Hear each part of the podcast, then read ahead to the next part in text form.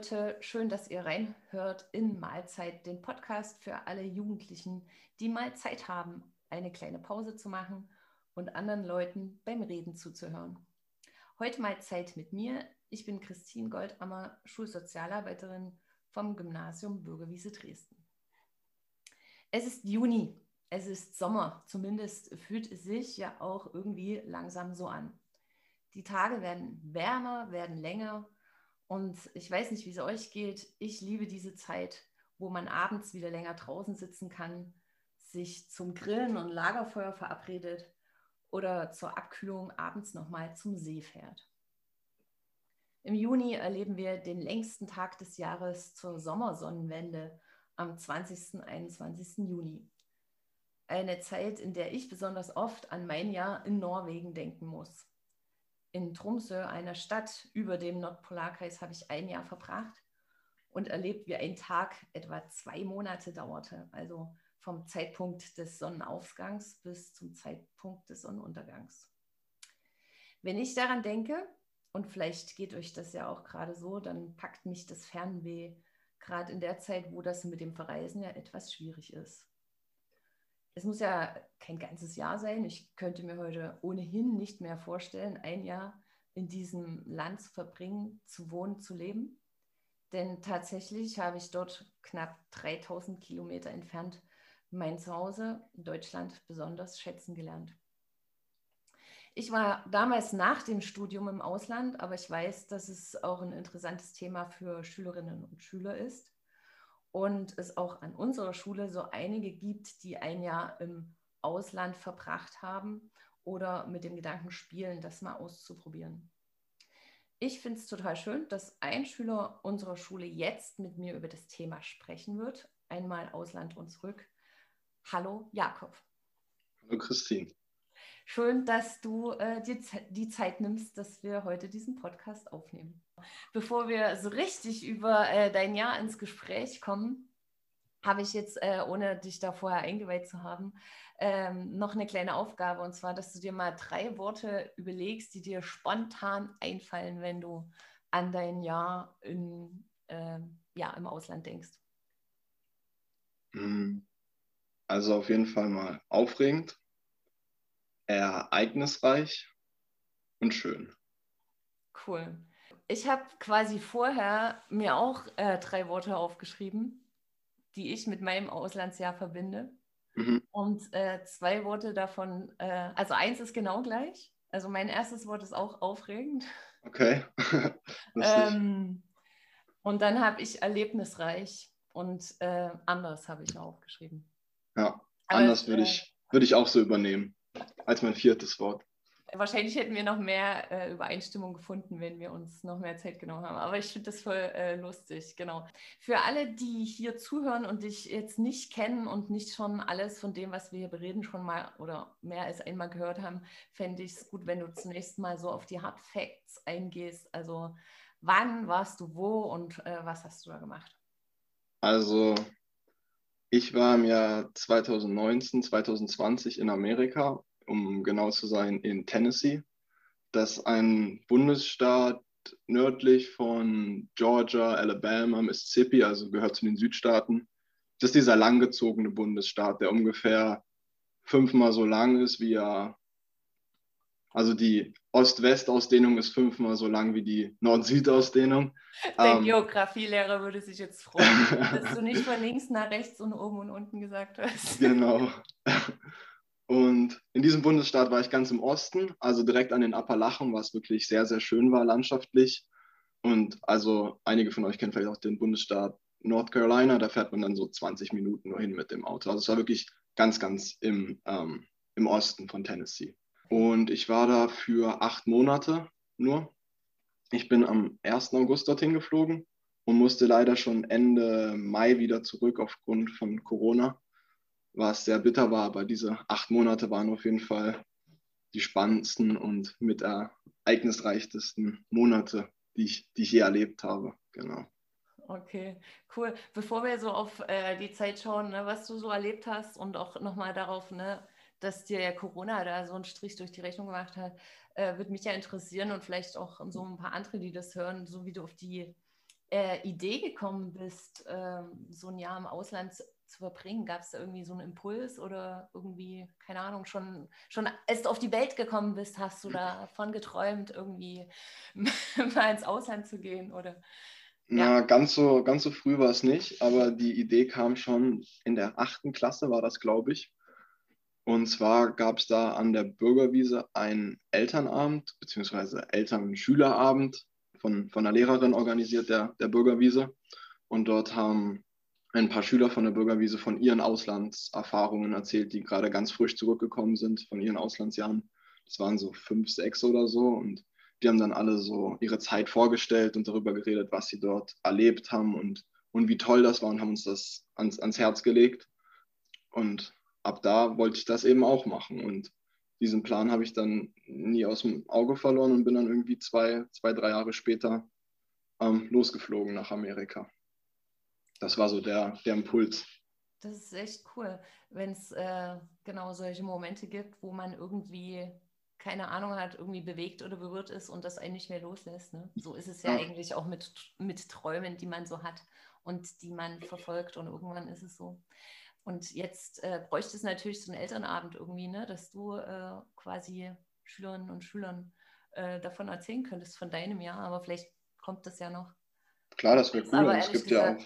Auch gar nicht, ob jetzt so ab nächsten Schuljahr das wieder möglich ist, solche Austausche. Oder ja, ja, es war ja, sogar, es war ja sogar dieses Jahr möglich. Also ähm, meine Gastfamilie, bei der ich war in Amerika, die hatten dieses Jahr wieder zwei neue Gastschüler aufgenommen. Und da war ich natürlich so, so ein bisschen angepisst, weswegen ich zurück musste aus Amerika, ähm, wo die Zahlen noch extrem niedrig waren. Und dann waren die Zahlen zehnmal so hoch und neue Gastschüler durften hinkommen und auch zehn Monate lang bleiben. Aber klar, so war das am Anfang der Pandemie, dass da man sich eben unsicher war, wie das alles verlaufen würde und da dann eben mal die Notbremse gezogen wurde. Ja. Okay. Jetzt reden wir ja gerade äh, schon über das Ende, was mich ja interessiert oder ich auch noch weiß, so von meiner Erfahrung im Ausland, äh, wie so das Ankommen war. Und keine Ahnung, alles so was dazugehört. Ne? Man verabschiedet sich ja irgendwie hier und dann setzt man sich ins Flugzeug. Also bei mir war das damals der erste Flug, den ich überhaupt in meinem Leben getan habe, mhm. äh, den ich da alleine bewältigen musste. Deswegen war das äh, do in doppelter Hinsicht irgendwie total aufregend. Äh, aber dann auch das Ankommen, also ähm, ne, was, was sieht man da und welche Menschen holen einen da irgendwie ab und dann kriegt man gezeigt, wo man für die nächsten Monate lebt und äh, also ich fand das damals total aufregend und so ganz komische Gefühle, weil man sich das einfach nicht vorstellen konnte, dass, dass man da halt jetzt lebt. So. Wie ja, und auf einmal ist man dann dort und es fühlt sich so an, als müsste man jetzt mal zwicken, sich so zu realisieren, dass man jetzt wirklich in Amerika ist und eben diese lange Vorbereitung jetzt halt tatsächlich Realität geworden ist. Das war, ja. das war schon besonders, ja. Okay. Und wie war so dein, dein erster Eindruck oder dein, dein erstes Gefühl? Also das allererste Mal ist mir aufgefallen, dass die Luft sich dort irgendwie anders anfühlt. Was mir dann die anderen auch so bestätigt haben, die Amerikaner, die meinten, ja, da wo eben die Ecke, in der ich war, dass da irgendwie eine ganz schön ähm, dolle Luftfeuchtigkeit war und es war total heiß im Sommer, sind ja auch Südstaaten, das ist dann also dieser auf der Höhe von irgendwie Mittelitalien oder so. Ähm, also es war schon klimatisch was anderes und dann hatte ich natürlich schon irgendwie einen Kulturschock. Also man braucht da schon erstmal sich so ein bisschen dran zu gewöhnen an dieses neue Land und alles sieht anders aus. Ja, die ersten Tage, ich weiß noch, ich bin immer irgendwie um 8 Uhr abends ins Bett gefallen. Also normalerweise bin ich nicht jemand, der früh schlafen geht. Aber ich war einfach so fertig abends von diesen ganzen Eindrücken, dass ich da immer total müde war abends. Von diesem ganzen Englisch. ja, genau, das ist halt, also es gab extrem viele Umstellungen. Alles ja. ist dort anders. Ja. Aber hast du denn, äh, du warst bei einer Gastfamilie, ne? Mhm. Hattest du da, also hatten die irgendwie noch Kinder in, in deinem Alter oder irgendwie hattest du Gastgeschwister? Mm, ich hatte einen Gastbruder, der hieß Alvaro und kommt aus äh, Spanien, weil meine Gasteltern haben mich als Austauschschüler aufgenommen und dann noch diesen, diesen Alvaro, was auch wirklich total super war, weil wir sind irgendwie über das Jahr wie Brüder geworden, weil wir wirklich alles zusammen gemacht haben, zusammen gelebt, zusammen zur Schule gegangen, zusammen Basketball gespielt. Ähm, meine Gasteltern hatten selber auch Kinder, die sind aber schon erwachsen, weil meine Gasteltern so äh, Anfang, Anfang 60 waren, also schon ein bisschen älter. Aber dafür hatten die zum Beispiel total viel Zeit, was cool war, weil sie dann viel mit uns unternommen haben. Ja, das klingt ja optimal. Manchmal hört man ja auch so Schauergeschichten, ne? irgendwie, dass das nicht so gut funktioniert mit den Gastfamilien und so und dann man irgendwie mhm. tauschen muss. Aber auch dieser Aspekt, wenn man alleine in ein fremdes Land kommt, ne, dann, dann fehlt manchmal so die, die Möglichkeit, das irgendwie so zu reflektieren, außer für sich selber. Mhm. Aber ich glaube, wenn man dann jemand anders hat, der dort noch zur gleichen Zeit irgendwie ankommt und genauso ja. fremde Eindrücke äh, und vielleicht auch so manche Macken oder so Situationen, mhm. wo man vielleicht einfach als Nicht-Amerikaner oder halt aus dem Bundesstaat oder Ort kommender einfach nur denkt, hä, was? was ja, ja, das war. Was geht ja ab? Also ich glaube, dann hat man ja auch jemanden, mit dem man so verbündet ist und sich da so darüber austauschen kann, wenn gleich der Alvaro ja wahrscheinlich auch nochmal komplett anders war als du. Ja, aber immer, also immerhin waren wir beide so Europäer und kamen aus einer Großstadt. Alvaro kommt aus Madrid. Und deswegen hatten wir schon ähnliche Gefühle, was, was vieles anging. Und es hat schon echt gut getan, da jemanden so zu haben, mit dem man sich so austauschen kann. Das okay. war schon eine große Hilfe, ja. Cool, aber da hast du ja äh, quasi jetzt was die Beziehungen äh, über Deutschland hinaus betrifft, zwei Fliegen ja mit einer Klappe ne, geschlagen. Also hast Connections äh, in die USA und jetzt noch nach Spanien. Das ist ganz cool, ja. Sehr schön, sehr schön. Ihr seid da zur Schule gegangen, hast du gesagt? Erzähl mal, also wie muss ich mir das vorstellen? Also man hat ja so irgendwie so ein Bild davon, wie Schule in den USA ist und ähm also viele haben mich gefragt, ob die Highschool, auf der ich war, so ist, wie sie in den Filmen ist. Und irgendwie konnte ich das schon immer bejahen, weil es gibt halt wirklich alles drum und dran. Es gibt eben Cheerleader, es gibt die Footballspiele, es gibt die, die Lockers in diesen Highschools, die immer auf diesen Gängen sind, die so ganz, äh, ganz prägend sind, glaube ich, für amerikanische Highschools. Es gibt dieses große Gym, also diese Basketballhalle mit eingelassenen Schullogo und die Schulfarben sind überall zu sehen und das Logo hängt überall. Also es war schon ähm, so ein bisschen, wie es in den Filmen ist. Also wer sich Aber, so ein Auslandsjahr vorbereiten will, der sollte einfach mal so ein Highschool schauen. Genau. Und ansonsten gibt es noch zu sagen, dass ähm, meine Highschool nicht die allergrößte ist. Also es gibt ja auch amerikanische Highschools, wo es irgendwie 5.000, 6.000 Schüler gab. Meine Highschool gab es, glaube ich, 650 Schüler. Allerdings auf vier Jahrgänge, was dann ja schon wieder relativ viel ist. Und das ist so eine County School gewesen. Also es gibt die City Schools, die sind dann in den, in den, in den Städten oder in den kleinen Städten. Das sind quasi die großen, reichen Schulen, die irgendwie, wo alles irgendwie total edel und, und schön ist. Und dann gibt es die County Schools, die quasi auf dem Land sind drumherum, wo nicht alles ganz so ähm, ja, aus dem Ei gepellt ist. Aber dafür irgendwie so, ich weiß nicht. Also es gab schon irgendwie so ein, so ein, so ein Spirit und es war auch eben cool, auf so einer Highschool zu sein, die noch so ein bisschen so einen eigenen, mehr so einen eigenen Charakter hat, eben dadurch, dass die Leute da auch ganz anders drauf waren nochmal als in den City Schools. Also kannst du das beschreiben? Mm, ja, also da sind halt Leute rumgelaufen, die sahen halt irgendwie aus wie Cowboys mit irgendwie Leder, Lederstiefeln, die bis zu den Knien gingen und irgendwie der, der Tarnjacke drüber, weil sie dann nach dem Unterricht mit ihrem Dad jagen gegangen sind oder so. Oder morgens vor der Schule schon ja, äh, irgendwie fischen waren und dann mit der Angel in die Schule gekommen sind. Und dann gab es natürlich diesen riesen Parkplatz um die High, um der, also außerhalb der Highschool, wo dann alle mit ihren dicken Trucks ankamen. Also es ging schon sehr, sehr country-mäßig zu. Und trotzdem hast du dort, äh, obwohl das so anders war und wahrscheinlich auch teilweise befremdlich, äh, ja wahrscheinlich Leute gefunden, mit denen du richtig gut auskamst. Und, äh, ja, also ich habe da recht gute Freunde gefunden, mit denen ich auch immer noch viel Kontakt habe und wo ich echt, echt voll dankbar drüber bin, dass ich die dort so gefunden habe und echt eine gute Zeit hatte mit denen. Also es gibt natürlich auch viele Leute, die sehen einfach aus wie, wie Leute in einer Dresdner Schule, die einfach normale Sneaker anhaben und eine Jeans. Also ich habe es jetzt gerade ein bisschen übertrieben.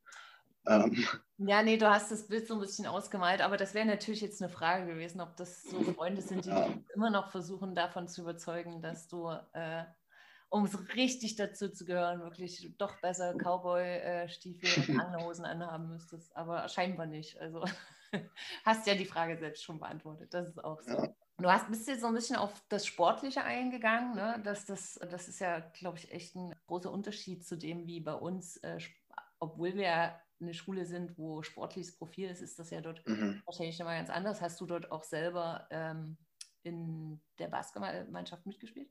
Ja, genau. Ich habe Basketball gespielt. Ich habe mich dann leider nach ähm, anderthalb Monaten verletzt, was ganz schön bitter war. Aber ich hatte die ganze Preseason mit mitgemacht und war auch bis zum Ende der Basketball-Saison dann immer mit dem Team dabei und bin mit denen zu jedem Auswärtsspiel gefahren und saß mit auf der Bank, obwohl ich dann eben so eine riesen Bandage am Bein hatte. Aber das war wirklich ähm, eine richtig coole Zeit und dort habe ich auch so meine besten Freunde gefunden im Basketballteam. Mhm. Genau, und über den Sport hinaus, so äh, Schule hier, Schule da, Schulsystem und so. Also kannst du mal so ein bisschen beschreiben, was da vielleicht anders ist? Mhm, also es gibt ziemlich viele Unterschiede. Es fängt schon damit an, dass man, zumindest an meiner Highschool, das macht ja auch jeder Bundesstaat anders und jede Region in dem Bundesstaat, glaube ich, auch nochmal. Ähm, aber an meiner Highschool war es so, dass ich pro Halbjahr nur vier Unterrichtsfächer hatte. Und das heißt also, dass ich jeden Tag den gleichen Stundenplan hatte. Was einerseits cool war, weil man immer den gleichen Rhythmus hatte und jeden Tag die gleichen Leute gesehen hat und mit denen dann auch echt gut zusammengewachsen ist, weil man eben so viel Zeit miteinander verbracht hatte. Aber andererseits ist es schon irgendwie eintönig gewesen und manchmal auch ein bisschen langweilig. Also ich hätte schon gerne mal mehr Abwechslung gehabt.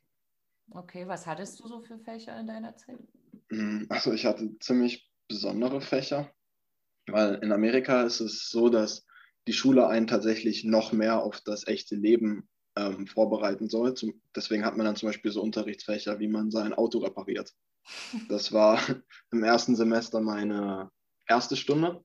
Da war ich dann jeden Tag in der Autowerkstatt und habe gelernt, wie man irgendwie den Reifen von der Felge löst und einen neuen Reifen dran macht und so weiter. Ja, da hast du aber jetzt wirklich vielen deines Alters äh, was voraus, oder? Ja, nur leider habe ich hier nicht die Maschinen, die man dafür braucht.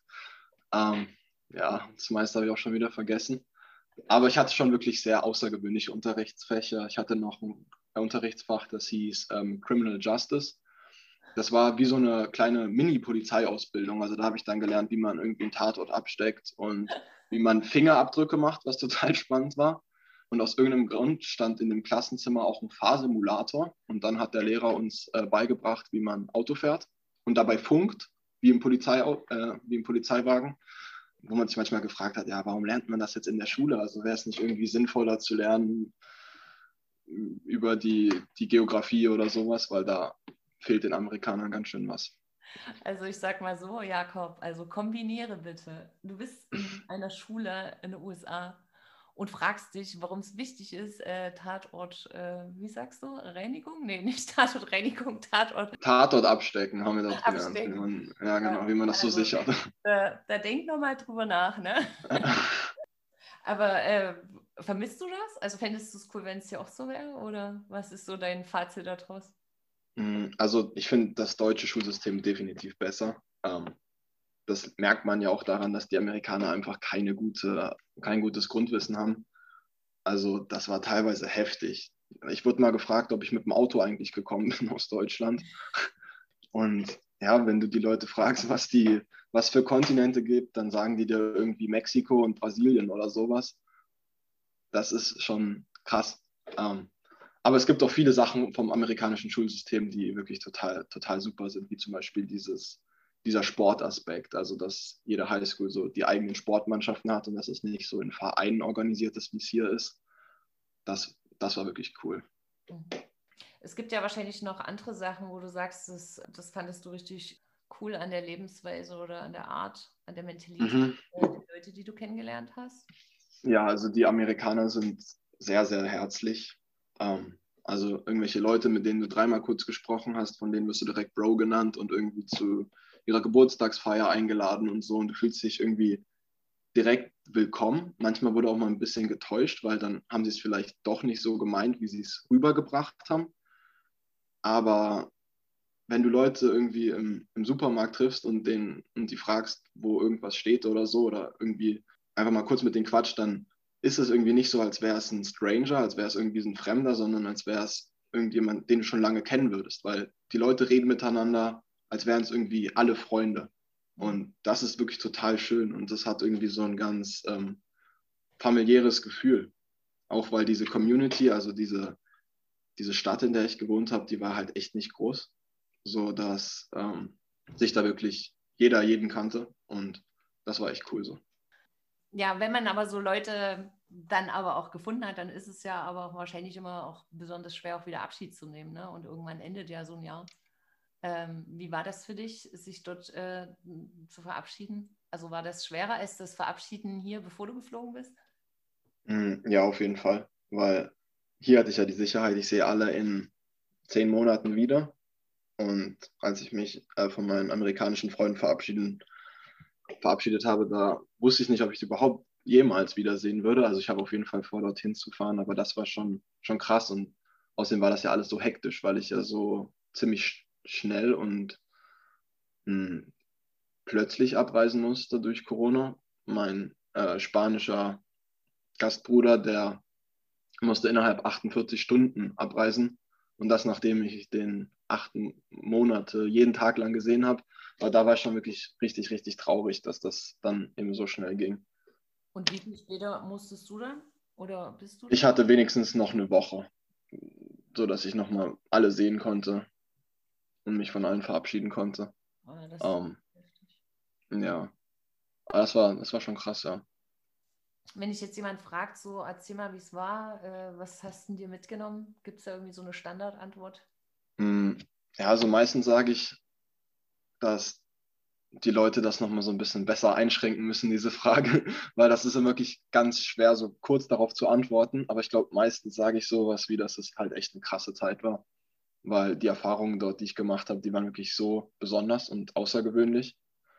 Ähm, und ich sage immer, dass es eine gute Zeit war, weil also das war wirklich eine der besten Entscheidungen, das so, so, so durchzuziehen. Und bin da echt mega glücklich drüber, dass ich das alles so erleben durfte. Ja, das kann ich gut verstehen. Aber ich kann auch gerne meine Frage noch ein bisschen konkretisieren. So, ne? Was hat sich vielleicht äh, bei dir durch das Jahr verändert? Also gibt es irgendwas, wo du sagen kannst, hm, das sehe ich irgendwie anders jetzt durch das Jahr oder da bin ich irgendwie anders geworden oder mhm. Also ich habe einen ganz anderen Blick auf Deutschland und irgendwie Dresden und mein Umfeld hier bekommen, dadurch, dass ich halt über so einen langen Zeitraum da so komplett raus war. Das ist wie so, wenn du auf einmal von oben auf etwas so draufschauen kannst.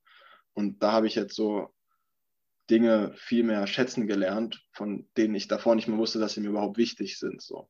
Ähm, also ist erstmal ein ganz neuer Blick auf meine Heimat hier und dann natürlich diese, diese Erfahrung, dass ich einschätzen kann, wie Amerika ist und wie Dinge dort ablaufen und wie Leute drauf sind und was es überhaupt heißt, in eine andere Kultur zu gehen. So, das ist halt schon auf jeden Fall eine, eine, eine wichtige Erfahrung so und, und wichtig, so mal erlebt zu haben.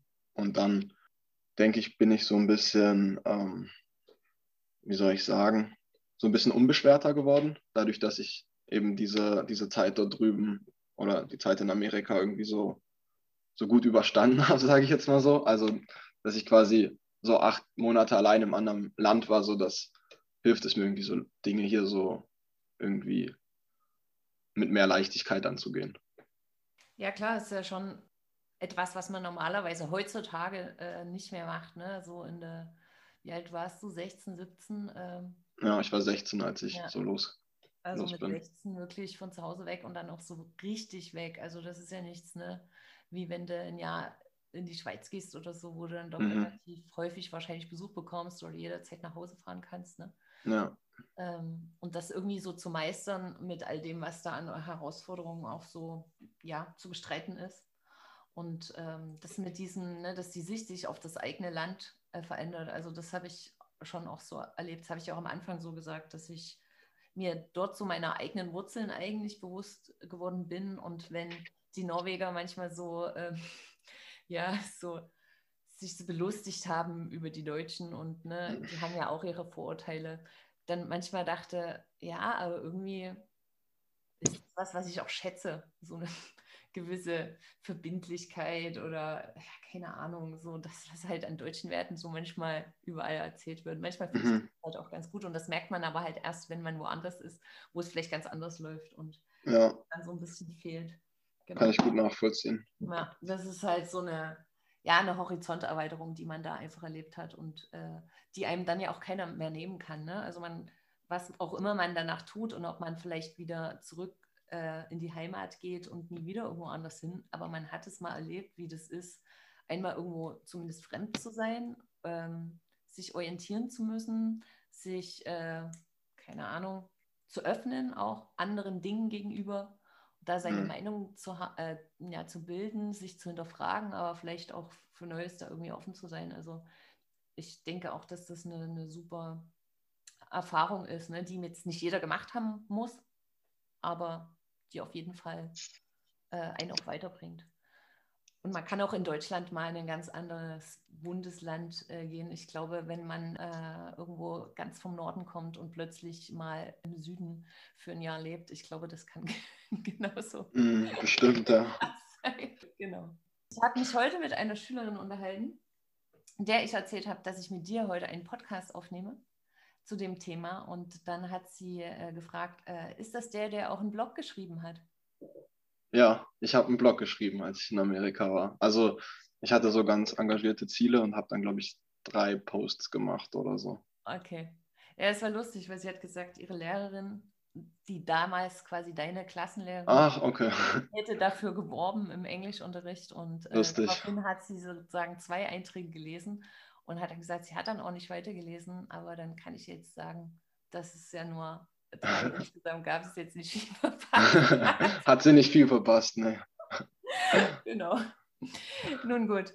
Ähm, ja, Jakob, äh, vielen Dank, dass du äh, so offen über dein Jahr im Ausland geredet hast. Und äh, vielleicht ist das ja jetzt sozusagen der Impuls, also zumindest für die, die es hören, äh, selber mal so ein Jahr zu wagen, so wie du damals den Impuls bei diesem Elternabend bekommen hast. Ähm, genau. Ich glaube, wir können es beide auf jeden Fall nur empfehlen, oder? Auf jeden Fall, ja. Cool. Also vielen Dank. Bei uns im Podcast äh, gibt es immer so eins und Teil, wo wir über die Ereignisse des Tages reden und manchmal gucken wir so, ob es irgendwas Interessantes gibt. Heute ist äh, der 3. Juni und ich habe so ein bisschen passend zum Thema gefunden, dass am 3. Juni 1904 die Firma Büssing eine der ersten Omnibuslinien in Deutschland auf der Strecke Braunschweig-Wendeburg eröffnet hat. Und ich habe vorhin gerade noch mal geguckt, wie weit diese Strecke Braunschweig-Wendeburg ist. Das sind sage und schreibe 15 Kilometer. Wow. Heute fliegen wir halt in die USA, aber damals war das halt schon ein echtes Ding. Genau. Aber in den USA haben sie immer noch keine Omnibusse. Zumindest kein, kein gut ausgebautes Netz von von Bussen und Straßenbahnen. Also da muss man halt immer mit dem Auto fahren. Autos, genau. Genau. Und dann habe ich heute noch äh, drei Geburtstagskinder gefunden und ich bin mal gespannt. Rafael Nadal kennst du, oder? Nee. Nee, okay, das ist ein Tennisspieler. Ist oh nee, die kenne ich alle nicht. Nee, aber der ist bekannt, deswegen dachte ich. Mario Götze kennst du aber. Ja, ja. auch ein Tennisspieler, ne? genau. 1992, am 3. Juni. So, und jetzt wird es spannend. Otto Porter Jr. Oh. Hast du schon mal was von dem gehört? Ja, na klar. Echt? Ja. Um, ähm, NBA-Spieler. Richtig. Aber ich weiß gar nicht, bei welchem Team. Also, ich habe bei Wikipedia geguckt. Dort steht äh, Orlando Magic.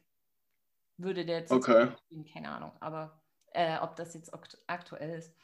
Aber ja, ich wollte dich ein bisschen testen, weil ich wusste, du spielst Basketball. Und ich habe extra bei Wikipedia die ganze Geburtstagsliste mir durchgeschaut und geguckt, es irgendeinen aktuellen äh, Basketballspieler gibt, der zu dieser Zeit, äh, also am 3. Juni Geburtstag hat. Und tatsächlich der Typ. Und du kanntest ihn, ja? Also jetzt glauben wir es dir, dass du dort warst und dass du Basketball spielst. Und ähm, ja. cool. Ähm, vielen Dank. Dann würde ich sagen, äh, sind wir am Ende des Podcasts. Das war's für heute. Und wer jetzt noch nicht genug hat oder noch mal mehr Zeit braucht, besuche unsere Internetseite www.schulsozialarbeit-gymbw.de. Dort findet ihr weitere Möglichkeiten, wie ihr uns erreicht. Ciao, ciao, bis zum nächsten Mal. Tschüss.